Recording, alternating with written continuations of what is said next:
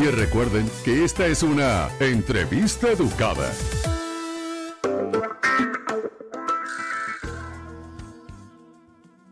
Bueno, y estamos de vuelta aquí en el room en esta conversación que viene desde el martes en Twitter Space, donde hablamos en aquella oportunidad con Eduardo Moreno. Eh, y en esta oportunidad y el día de hoy estamos hablando de tecnología, astronomía, data, nuevas herramientas para llegar a la cocina moderna. Y en esta segunda parte de nuestro programa, como ya les habíamos dicho antes, es la entrevista educada. Y para eso tenemos el día de hoy a José Antonio Casanova, mejor conocido como Mr. Jack, quien no solamente está detrás de Atrio Restaurante en el Atillo, eh, viene antes que haber trabajado con Abelén Milestone por cinco años en Mocambo, después junto a Héctor Romero en el comedor del ICC, graduado del ICC. Aparte también está no solo en Atrio, sino detrás de Creme, que no sé si lo conocen, pero es una de las apuestas en helados con sabores que de verdad le vuelan a uno la cabeza, como puede ser whisky con caramelo, por ejemplo, o romero con aceite eh, con reducción balsámica, entre otras cosas. Este es el personaje encargado. Bienvenido, doctor. Bien, gracias por la invitación, de verdad, y esa introducción tan magnífica. Mil gracias. Mira, José Antonio, entonces que nosotros estamos hablando desde que venimos del Space y ahora en el programa, estamos hablando de la tecnología y la data eh, que está transformando la forma de cocinar y reflexionamos sobre que eso está presente en la alta cocina. O sea, cuando tú ves eh, diferentes restaurantes en el mundo, básicamente, eh, bueno, es difícil que un restaurante presente un plato que está cocinado y a la brasa. Luego vienen incorporaciones con nitrógeno, con esterificaciones, con curado, al vacío, deshidratación, una cantidad de técnicas que hacen como más pretenciosa la presentación, pero a su vez destacan sabores, destacan texturas que sin ellas sería imposible cocinar. Y eso parece estar presente en los restaurantes de alta cocina, pero parece estar presente también, empieza a llegar a la cocina eh, de los hogares. Y de pronto también muchas herramientas que te permiten acercarse a eso. Nos, nos encantaba tener el punto de vista eh, tu punto de vista, José Antonio, para eh, eh, ver cómo entiendes el uso de la tecnología en tu cocina y ver qué tan separado puede estar eso en la cocina de un restaurante como Atrio versus la cocina de cualquiera de las personas que nos está escuchando en este momento. Mira, yo creo que fundamentalmente hay, que empezar por el, desarrollo de los conceptos dentro de la cocina como tal, ¿no? hablar de cocina moderna, cocina contemporánea, cocina de vanguardia es, bastante determinante porque si bien la tecnología eh, se ha desarrollado muchísimo dentro de estas cocinas, pues cada una de ellas se demarca por, por el uso que le dan a esa tecnología, ¿no? Porque cuando hablamos de una cocina contemporánea, hablamos de una cocina que se basa en la tradicionalidad o en las tradiciones, pero no llega a implementar tantísimos procesos tecnológicos eh, a nivel de equipos, por ejemplo, ¿no? Tal vez un uso de técnicas un poco más actuales, pero no llega al uso de los equipos.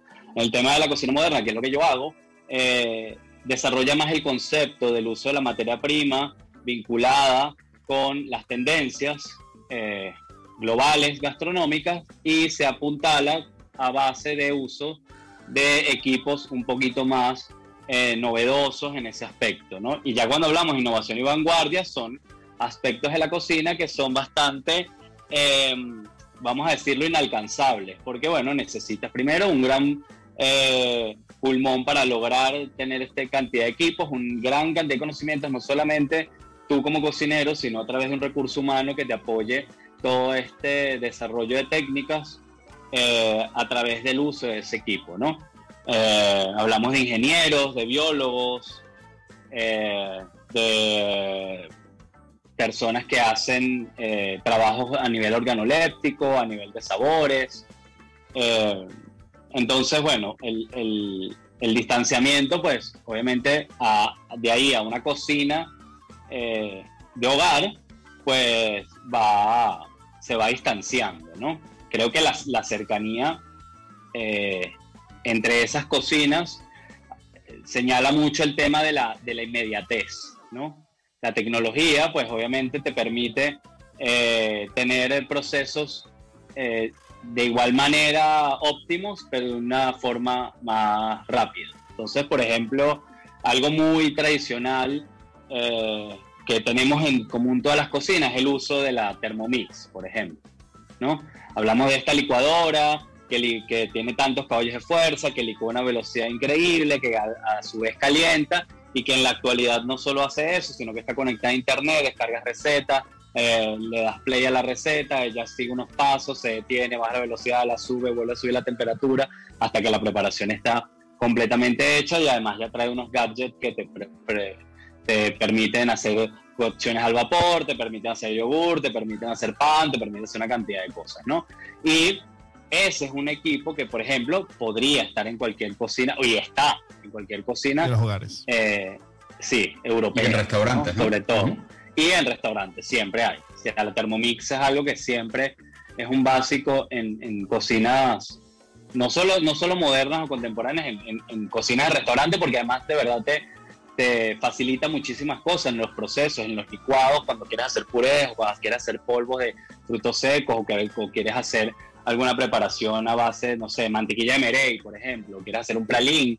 Eh, obviamente es un, es un aparato que te da un resultado óptimo y que además sabes que no se va a dañar. Si tú intentas hacer un pralín en una licuadora, pues te vas a tener que comprar cuatro antes que el, el pralín esté bien hecho.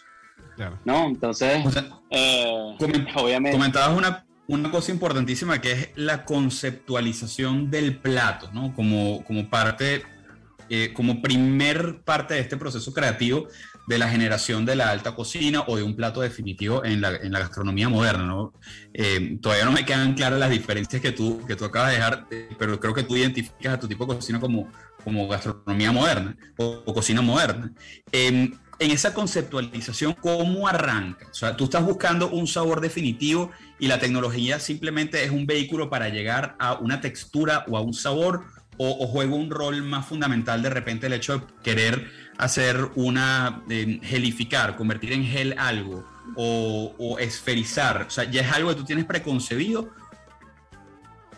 ¿Cómo funciona? No, eh, no, la, preconcepción de todo, pues obviamente se diluye al momento en que tú pruebas y te das cuenta que tal vez no funcione lo que tienes en tu cabeza. Entonces el preconcepto eh, solo lo, basamos en, conocimiento ya adquirido y decir, bueno, esto con esto funciona y podría hacerse de esta manera, pero eh, cuando hablamos de cambiar textura o tratar de, de refinar, ¿no? Yo lo llamo como yo lo llamo refinar porque bueno, la cocina que yo hago, por eso hablaba de que es importante definir las cocinas, porque en ciertos aspectos una cocina contemporánea, que está más ligada a la cocina tradicional, no, no se basa mucho en el, en el refinamiento de la, del plato final, ¿no? El emplatado puede ser bastante eh, normal, bastante accidental, por decirlo así. Eh, se toma más en cuenta tal vez la bien hechura de todas las recetas o todos los procesos, también cumpliendo ciertas ciertas normas, aprovechando ciertos aspectos tecnológicos. Pero la cocina moderna, que ya está más ligada un poquito más a la cocina eh, de innovación o, de, vanguardia, ¿no? Hablamos, de, hablamos más, no, no, existe una cocina de innovación, sino una cocina de vanguardia que incluye la, innovación, ¿no? Eh, ya está ligada más al aspecto visual. Entonces, claro, cuando tú quieres eh, reproducir o refinar ciertos aspectos de un, de un plato, de una receta que, que parte de la tradición, pues obviamente eh, eh, tú ahí decides cómo lo quieres, cómo lo vas a lograr. Entonces ahí, bueno, piensas en cuál proceso se adapta mejor a ese ingrediente o qué quieres transmitir o cuál es la textura que quieres dar, incluso cómo se logra mantener eso en algo que llamamos mise en place, que es la preparación previa al servicio en el restaurante porque obviamente nosotros tenemos que pensar en que eso se va a reproducir tantas veces para tantos números de comensales, que lo va a hacer un cocinero que no eres tú, que tienes que educarlo, que tienes que transmitir el conocimiento. Entonces, claro, todo eso, todo, todo eso paso a paso, pues tienes que tomarlo en cuenta al momento de decidir si hacer algo eh, que implique el uso de la tecnología, no solo a nivel de equipo, sino también al uso eh, de ingredientes, que son muchos los que se usan en la industria alimentaria y que ahora se vienen a usar en cocinas de restaurantes y que también mucha gente en su casa puede usar. El uso, por ejemplo, de la chantana, que es un espesante en frío, eh, es muy común entre las personas veganas y las personas que son alérgicas al gluten, porque les da esa textura parecida al momento de, por ejemplo, hacer un pan sin, eh, sin gluten, ¿no? ¿Sabes Entonces vas- José vas-? Perdón, José Antonio. eh, Te, Vale, quería no, comentar, adelante. te quería comentar que hay un gran aporte de la cocina eh, de restaurantes en los hogares, que es el mise. El mise fue, el, o sea, hoy día en los hogares muchísima gente cocina con mise en este, y eso no era así antes. Y, y eso, obviamente, no tener un mise te permite no controlar muy bien las, las cocciones, porque es mientras vas picando el otro ingrediente y el otro se está cocinando, entonces pierdes control de temperaturas y tiempos. Entonces, yo creo que ahí hay un gran aporte. Y eso me lleva a pensar en la cocina de José Antonio a nivel profesional, en la cocina del restaurante. Tal vez coméntanos cuáles son los dos elementos tecnológicos con los cuales no podrías vivir y que más te gusta trabajar. Mira, eh, uno es obviamente la Thermomix. Sin Thermomix es imposible muchas texturas y muchos, muchos procesos que, que sí, sí los puedes lograr con, otros, con otras, otras técnicas, pero que es, es mucho más laborioso. ¿no? Entonces, claro, está dentro de una cocina moderna que tiene un, cada plato tiene una cantidad de elementos, entre más tiempo yo ahorre y mejor me quede, pues para mí es muchísimo más fácil, ¿no? El, eh, hablar de lo que dices eh, con respecto a la mise en place, que es mucho más fluida, ¿no? Y el otro equipo que para mí es, y también es súper básico, y hay cantidad de gente que tiene en sus hogares, que es un deshidratador. Para mí el deshidratador es un, un aparato que me logra primero desarrollar unos sabores y, un sentido organoléptico de ciertos ingredientes a su máxima expresión, me llega, me ayuda a alcanzar ciertas texturas casi imposibles a través de técnicas tradicionales. Entonces puedo lograr hacer eh, crujientes vegetales, eh, masas de tartaletas vegetales que no incluyen harina, puedo hacer velos, puedo hacer pañuelos, puedo hacer gomitas, puedo hacer polvos, entonces solo con el uso de, del deshidratador. Esos serían como los dos equipos más básicos sin, sin, sin ir más allá, ¿no? Porque cuando va- vamos un poquito más allá, entonces hablamos de liofilización, de, el uso del rotavapor, de una bloqueadora que te congela en, en segundos. Eh, obviamente, cuando tu cocina evoluciona, pues obviamente esos elementos se, se, vuel- se van volviendo eh, necesarios, ¿no? Eh, Vamos justamente a eso, José Antonio. Cuéntanos qué hacen estos implementos dentro de la cocina moderna. O sea, estas nuevas tecnologías te, te hacen el, el roto va- vaporador. Rotavapor. ro- rotavapor. ¿Qué hace el rotavapor dentro de tu cocina, dentro de la cocina de Atrio, por ejemplo? Mira, el rotavapor nos permite adquirir esencias a partir de cualquier elemento que puedas mojar. Si yo agarro tierra, la mojo con un alcohol y la coloco en el rotavapor, ella va a girar a una temperatura específica y va a drenar, va a gotear un líquido que es una esencia, entonces va a tener esencia comestible de tierra. Entonces, si yo agarro tabaco y lo humedezco y lo, y lo meto en el rotavapor, voy a tener esencia de tabaco. O sea, si, si quiero un, un sabor muy específico que no es comestible, pero que olfativamente me trae remembranza, recuerdo y lo, y lo puedo degustar, pues el rotavapor te permite hacer ese tipo de, de ingredientes que se vuelven luego comestibles, ¿no? Interesante, porque eh, una vez vi una descripción de una persona que estaba lavando un plato en- de alta cocina, un crítico, y la, la palabra que utilizó para describirlo me llamó mucho la atención porque su descripción fue, me sabe al mueble de mi abuela. Y yo, yo le decía, ya va, espérate, espérate. Claro, obviamente lo que hay ahí es una conexión brutal con lo que él consigue con la comida de su casa, con el olor de la Sí. abuela Sí, Entonces, totalmente. el aroma tiene un rol protagonista fundamental en la, en, en- en la experiencia gastronómica. Sí, es. O sea, obviamente es, eh, es, es imposible eh, generar eh, remembranza o activar tu memoria gustativa sin presencia del olfato. Entonces, cualquier equipo, cualquier elemento que a ti te ayude a atrapar esa esencia o ese aroma para luego eh, incluirlo en una preparación, pues luego que evoluciona y, y- y tu, y obviamente tu culinaria se vuelve un poco más compleja, pues se, se vuelve algo indispensable. Ojo, hay cientos de cocinas que hacen cocina moderna con unos, una cantidad de equipos bastante austeros o, bastantes mínimos, ¿no?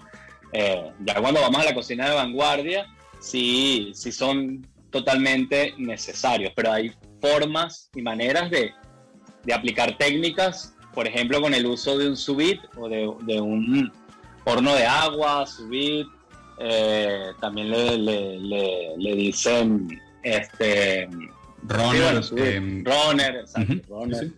Le dicen runner, entonces tú ahí controlando la temperatura circular en el agua, empacado al vacío, tú también puedes traer aromas a través de del uso de grasas y eh, así poder usarlas, ¿no? Obviamente la variación cambia muchísimo porque en el rotavapor yo con eh, una gota aromatizo toda la preparación.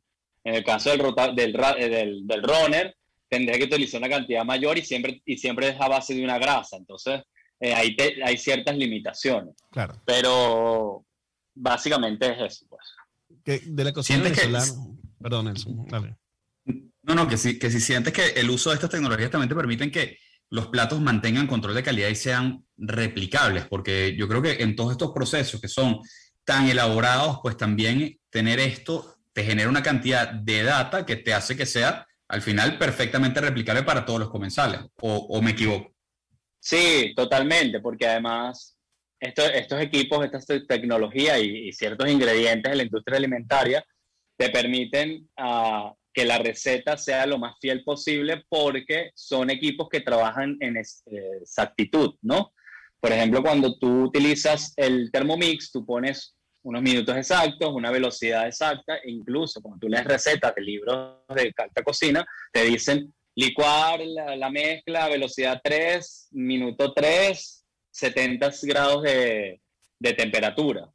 Entonces ya ahí logras que la réplica siempre quede igual y el comensal siempre que venga, pues le va a saber igual a lo que más le habrá gustado del menú y que por eso repitió y no tienes ese, ese espacio de ruleta rusa que a veces está bien, a veces no, a veces, ¿sabes? Tiene, hay, hay, mayor cercanía. Obviamente la, la, cocina es una alquimia y bueno, la mano del cocinero y el, y sazón y, el, la intervención humana siempre está allí, pero bueno, gracias a estos equipos pues logras hacerlo un poco más exacto, ¿no? Que en la cocina siempre se reflexiona sobre el accidente, ¿no?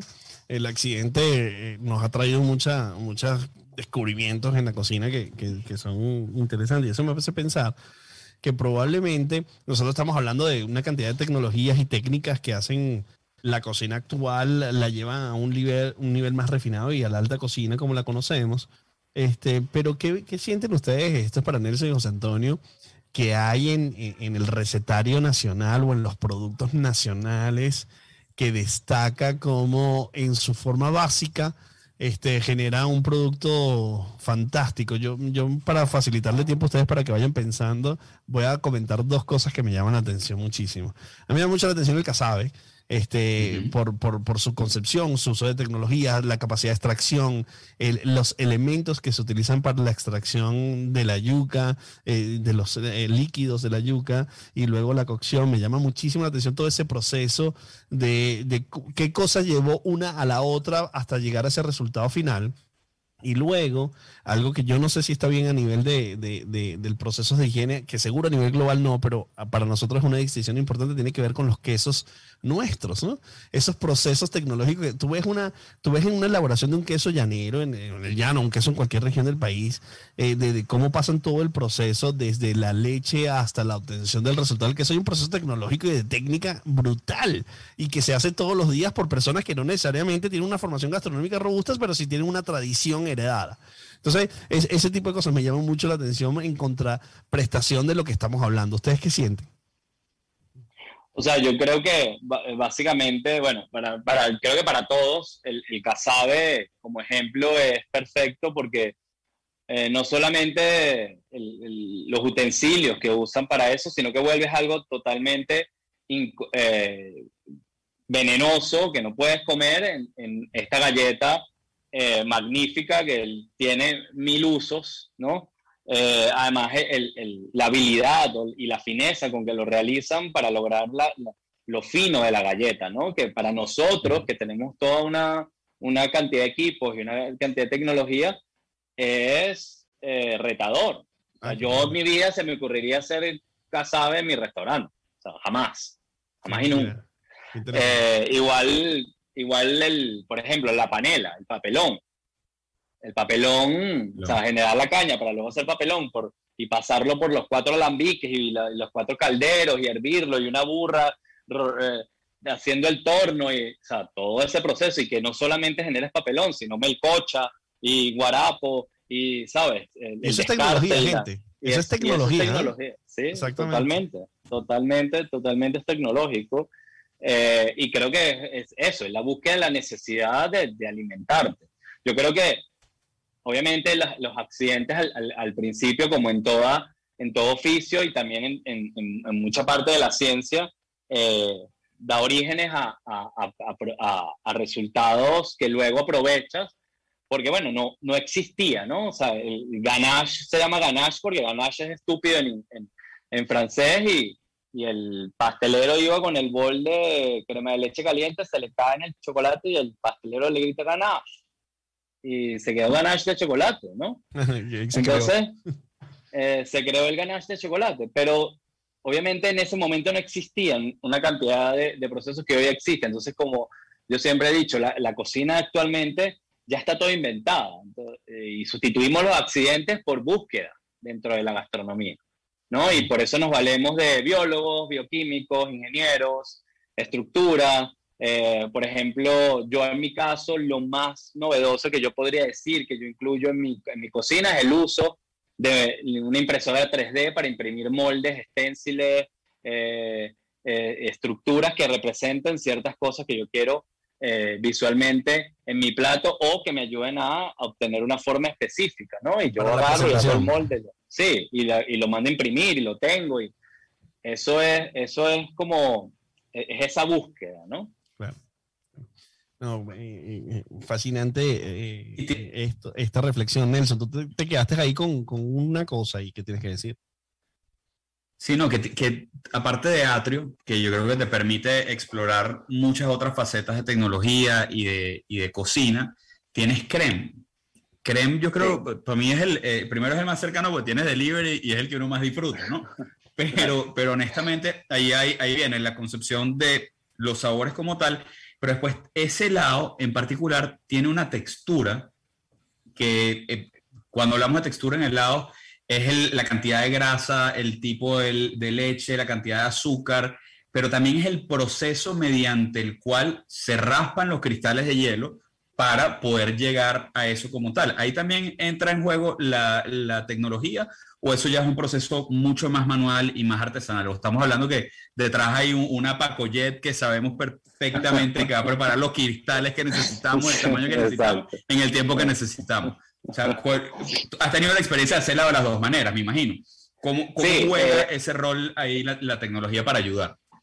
No, yo creo que, a ver, ciertas, eh, yo siempre he sido muy, muy, eh, he tenido cuidado con, cuando hacemos referencia a lo que es alta cocina y a lo que no debe ser alta cocina. Entonces, en ciertos aspectos, eh, uno si, si, toma esa apropiación y decir, bueno, mira, yo voy a refinar un calalú, eh, que es un plato típico de Wiria, que, bueno, visualmente es horrible, y yo lo voy a, pero a nivel gustativo y organoléptico es, increíble, además representa, representa el mestizaje de nuestro país de cabo a rabo. Entonces yo, bueno, lo voy a refinar y voy a hacer un plato que refiere a la alta cocina con todo este juego de equipos, ingredientes eh, y, técnicas para lograrlo, ¿no? Pero cuando baja un poco más a la, tradición y al, purismo en ese aspecto, hay ciertas cosas que yo sí respeto mucho y en esa entra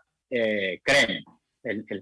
y por eso insisto en que yo hago gelato, no hago helado, ice cream o la versión francesa, yo hago gelato, que es un, eh, que es, es, un helado a base de eh, una base láctea, ¿no? Entonces ahí lo, importante es la materia prima y cómo tú juegas con el porcentaje de grasa en cada uno de esos ingredientes. Obviamente el azúcar juega un papel importantísimo porque es lo que te genera más o menos cristales de hielo y te da la estabilidad. Y nosotros tenemos eh, el, el fundamento de replicar esa fórmula sin ningún aditivo químico, eh, como chantana o eh, usamos, o sea, o usan capa, que es un carragenato, que también es un, gelificante, o locust bean, que es una especie de, de mm, carbohidrato que se usa para también darle esa textura. Nosotros logramos, luego de muchas pruebas, eh, llegar a ese punto sin necesidad de aplicar, en este caso, esa tecnología. Obviamente, se complica, sí, se complica, porque vivimos en un país en donde este porcentaje de grasa en una leche o en una crema de leche, a veces le encuentra, a veces no. Entonces, bueno, claro, tienes que jugar a ver cómo tú solucionas ese porcentaje. Y bueno, hay fórmulas y hay maneras de hacerlo, también incluso con el, con el uso de las yemas de huevo. Pero en este, en este caso, yo sí soy súper purista y, esta textura de la que tú hablas es gracias al buen manejo del porcentaje de grasa dentro de la preparación vamos a tener que hacer una segunda versión de esta, de esta llamada, Nelson, para seguirle dando a, a, este, este tema que nos apasiona y se nos fue volando el tiempo. Muchísimo. José Antonio. ya habla demasiado. Pero, hagamos, hagamos algo. Te propongo, te propongo lo siguiente, John.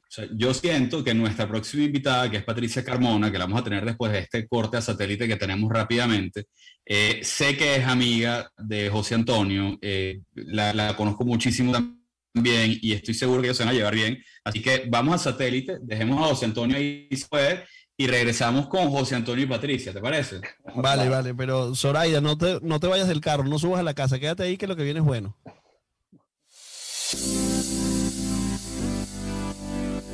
La buena música. La buena música. El imprescindible necesario para tus grandes momentos. Onda. La Superestación 107.9 FM. Así somos, así somos. John da Silva, Nelson Eduardo Bocaranda. El Room. Por Onda, la Superestación.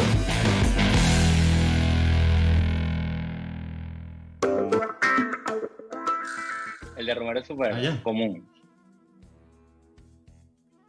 Estamos de vuelta, estamos al aire. No, no sé.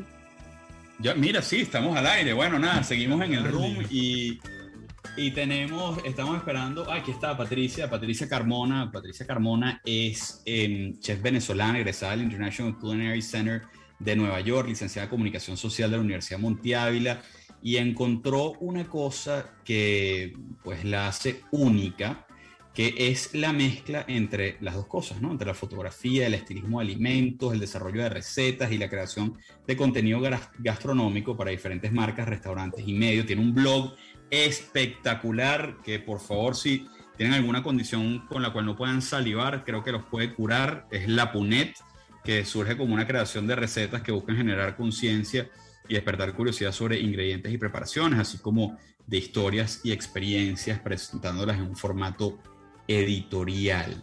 Bienvenida Patricia, estamos aquí John da Silva, John Snacks, está Mr. Jack, que creo que lo conoces. Em, y, bueno, nada, estamos, estamos hablando de tecnología, de gastronomía y de lo que es la cocina moderna. ¿Cómo estás, Pati? Demasiado feliz de estar con ustedes, qué honor, qué honor estar aquí, de verdad los vengo escuchando y esto está demasiado interesante y bueno, no sé, quieren que yo aporte aquí porque después de José Antonio, bueno. Mira, hay un ángulo que yo creo que, que, me interesa, que me interesa que hablemos entre todos y es, a ver, estamos hablando de la tecnología y estamos hablando, cuando en la tecnología estamos hablando de la data y en la data estamos hablando de la divulgación de los contenidos gastronómicos, que obviamente el deseo que nos está generando los contenidos en Internet están contribuyendo mucho a esto. Desde aquellas épocas de Tasty, este, hace, hace un par de años, hace tres años, este, los contenidos gastronómicos eran un top 3 de los más importantes y la imagen tiene mucho rol en eso. Es decir, ¿a cuántos no nos pasa que estamos tranquilamente navegando en una red social y de pronto vemos aquella fotografía brutal de algo que nos provoca inmensamente y terminamos comiendo en ese sitio que interrumpió nuestro entretenimiento? Y esto tiene que ver efectivamente con la capacidad que tenemos de la tecnología, pero más en la comunicación. Entonces tal vez, Patricia, tu punto de vista sobre esto, sobre cómo eh, abordar este, una imagen gastronómica, cómo abordar el cuento que hay detrás de un plato de la elaboración Porque, a ver, antes hablábamos de recetas o sea, de ingredientes juntos para hacer una receta, ahorita hablamos de historias, ¿no? Sí, sabes que, bueno, yo, yo, yo creo que al, final el objetivo de la tecnología siempre es, sobre todo en, en, el uso común del día a día, es facilitarnos procesos, ¿no? Facilitarnos las cosas. Y con la fotografía eh, eh, lo podemos ver pues perfecto, cómo, se, cómo era el proceso de realizar una fotografía hace, no sé, 60 eh, años y cómo es el proceso de realizar una fotografía hoy en día, ¿no? Y creo que es, esos avances tecnológicos y esa evolución de lo que ha sido la fotografía eh, ha sido sin duda lo que hoy en día nos permite compartir tan rápido, tan efectivo y tan bello el plato que tenemos enfrente, ¿no? Antes para fotografiar un plato, bueno, había que pasar horas en un estudio con estas luces súper duras, este, había que maquillar los alimentos, el fin de maquillar los alimentos era que aguantaran la pela de esas horas de estudio y de esas luces durísimas, calientes, que bueno, se tenían que utilizar ingredientes que realmente, bueno, elementos que no eran realmente el ingrediente, este, para simularlo y, y, bueno, poder como lograr esa foto. Hoy en día, o sea, con el teléfono, ya, bueno, ya, ya ni siquiera necesitas comprarte una cámara profesional, el teléfono ya es la cámara.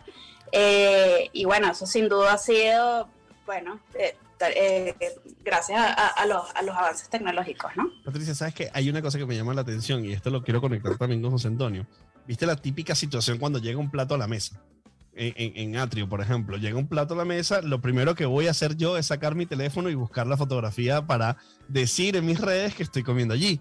Y eso que pareciera ser, tal vez para un chef que dice, epa, te estoy preparando esto caliente, quiero que te lo comas para que no deprecies el producto, quiero que te lo comas, pero a su vez, que esa persona ponga la fotografía en sus entornos sociales digitales es también importante porque hace una amplificación del producto y del plato. Pero a lo mejor esa persona no toma la buena foto, no tiene una buena luz y la foto que pone no es digna para la pretensión que tiene el plato. Entonces hay algunos restaurantes que me parece súper divertido que han puesto sugerencias de cómo fotografiar el plato y han hecho inclusive vajillas para poner el lugar donde va el celular para hacer la foto. ¿Cómo ve esto José Antonio desde el punto de vista del chef que está preocupado porque el producto tenga la temperatura correcta? ¿Y cómo lo ve Patricia desde el punto de vista que le interesa la divulgación y los contenidos audiovisuales alrededor de la comida? Mira, para mí esa es la historia de mi vida, porque además yo tengo mi visual de, de mi servicio, es la sala, mi cocina está atrás, la cocina está atrás y mi frente, mi paz, donde yo emplato, es la sala, ¿no? Entonces, yo obviamente veo eso a diario y sufro cada vez que la persona pasa cinco minutos tratando de eso, de lograr una buena foto. Obviamente mm, casi nunca lo logran.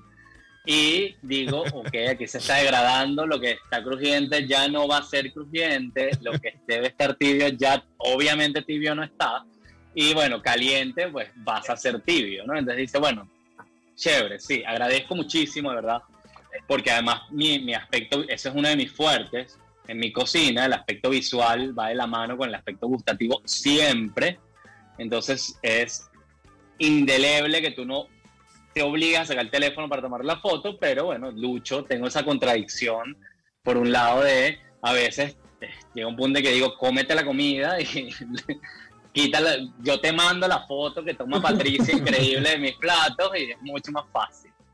Incluso la sala tiene, tiene indicaciones de a veces decirle a la gente, bueno, esta foto si la toma cenital queda mucho mejor y se la como cierta sugerencia, ¿no? Patricia, ¿tu punto de vista de esa situación? Saben que, que hace un tiempo leí y me dio mucha risa porque es tal cual que antes se rezaba cuando la gente se sentaba en la mesa, se, rezaba, se dan las gracias, ahora se saca el teléfono y se toma la foto y eso es como equivalente a... Este, mira, yo sí creo que hoy en día eh, los restaurantes tienen que pensar en, tener una buena iluminación porque al final eh, ayudas a la gente a, a tomar mejores fotos de tus platos, al final es lo que tú dices, te interesa que que lo que publique la gente, así venga alguien que no tenga conocimiento de fotografía, pues el plato se pueda ver apetitoso. Ya ese tema de, crear hasta una vajilla en donde te dice dónde poner el teléfono, creo que bueno, ya se la están fumando un poco. Pero nada, yo creo que me puedo vivir las dos cosas, porque yo como cocinera a mí me desespera cuando la gente no se sienta o no empieza a comer cuando serví la comida, me desespera porque justamente se está enfriando, se están, siéntense y coman, pero como fotógrafa sí siento que por lo menos yo he desarrollado como esta capacidad de saber cuánto tiempo, tiempo tengo para tomar la foto. O sea, yo hay un tiempito que uno se puede tomar, este, dependiendo del plato, claro. Eh, y nada, la, la solución es el menú japonés, el menú de sushi japonés que es plástico y cualquiera le puede tomar una foto y va a quedar bien desde cualquier ángulo y no se te va a dañar. Esa es la solución. Exacto. Mira, Pati y José Antonio, ¿qué tendencias hay en la cocina moderna que ustedes están viendo ahorita que van, que van creciendo y van tomando cada vez más relevancia y que de repente todavía no han llegado aquí a Venezuela, pero que se convierten en, en eso? O sea, cuando hablo de tendencias, hablo de procesos que hacen que las texturas sean diferentes, que involucran a la tecnología o que simplemente son tendencias del consumo de la cocina moderna. ¿Qué están viendo ustedes? está pasando yo, yo quiero... Eh, tú quieres empezar para dejarme a mí sin ideas, ¿verdad? Quiero empezar yo, ya tú tienes rato hablando. dale, Patricia, estoy de acuerdo contigo. Dale, Patricia, sabotealo, Patricia. Dale, Empieza, empieza. Déjame sin No, mira que o sea, antes los venía escuchando y mm, yo en el 2016-2017 estuve en una feria de tecnología gastronómica en Nueva York, ¿no? Y bueno, obviamente vi cosas loquísimas, pero la que más me marcó es que había un puestico que te hacía como una cata ciegas de salsas de pasta, ¿no? Entonces tenías que adivinar cuál estaba hecha con gusanos, cuál estaba hecha con carne y cuál, no sé qué era el otro que tenía.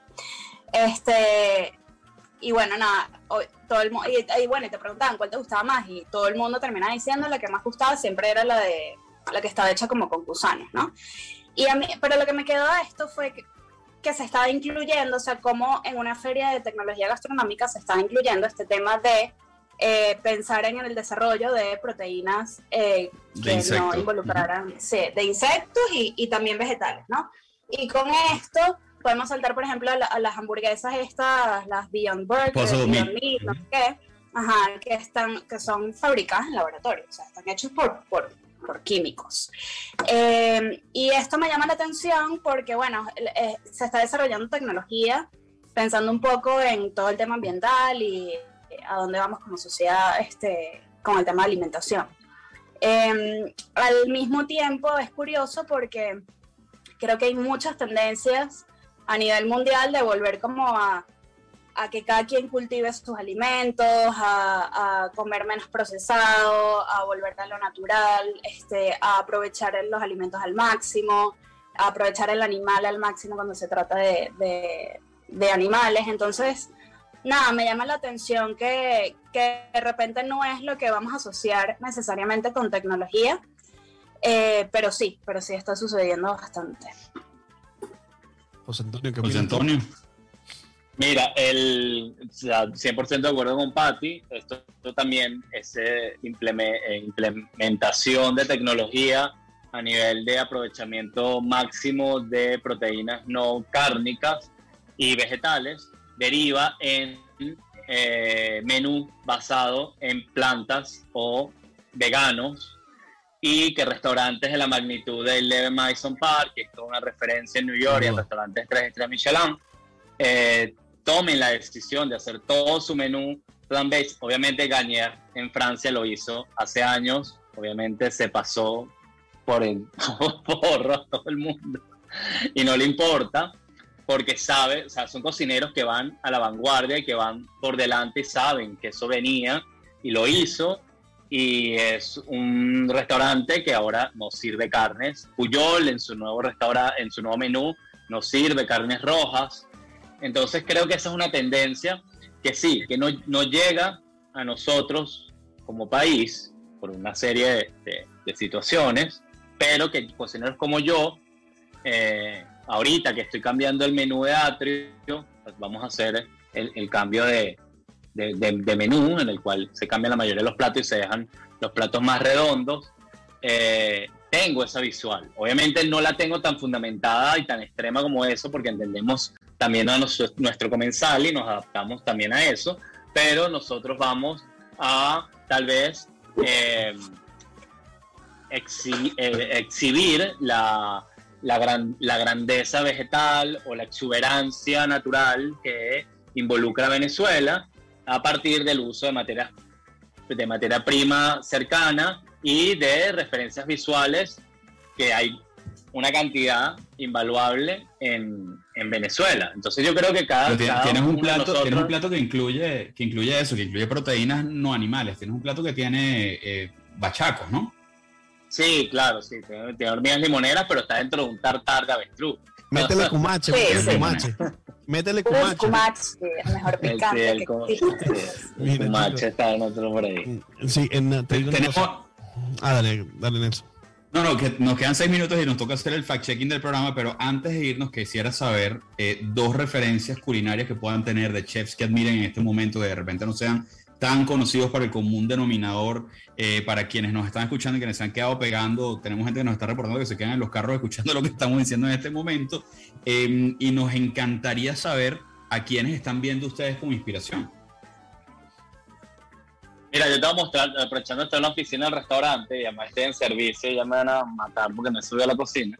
Tengo este que se llama Nur de Paco Morales. Él es un cocinero andaluz que solamente trabaja por los periodos de los reinos andaluces y solo trabaja con materia prima que se generaba en ese momento. Por ejemplo, en ese momento en Andalucía, por el tema de los árabes, eh, obviamente no habían llegado eh, a América los colonizadores, entonces no existía el cacao. Entonces él en vez de usar, hacer un postre de cacao, hace un postre con algarrobo.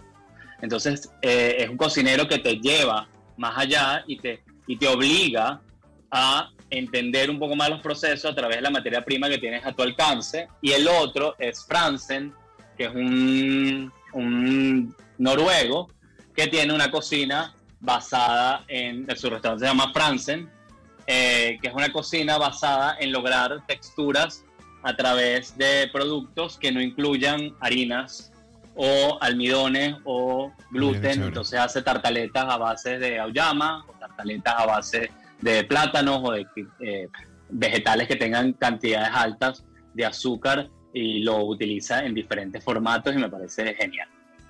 Patricia, cuéntanos los tuyos. Yo siempre digo los mismos desde hace como 10 50 años, años. debería actualizarlos un poco, pero eh, siento que, que sí, que la inspiración de ellos eh, está, me acompaña, pero constantemente. Eh, uno es Dan Barber, que él es un eh, chef americano, el precursor de todo este movimiento Farm to Table en Estados Unidos.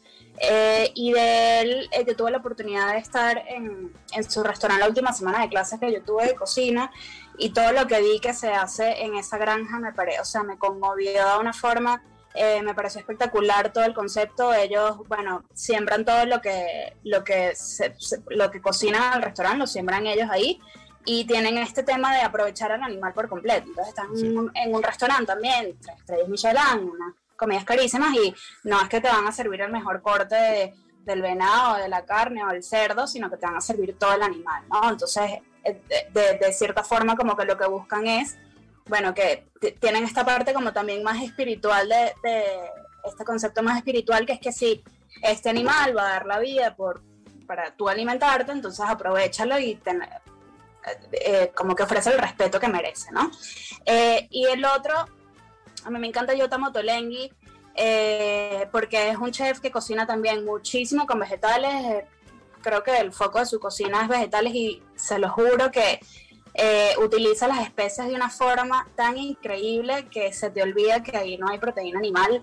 Eh, del cocino eh, recetas pues a cada rato es una inspiración para mí este, fija. Eh, José Antonio Lozada ya, ya casi que se burla de mí.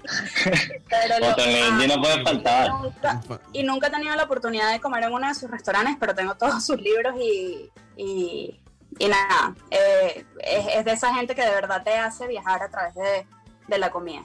Patricia, José Antonio, muchísimas gracias. Fascinante conversar con ustedes. Se nos fue el tiempo, el tiempo de radio Un nos placer.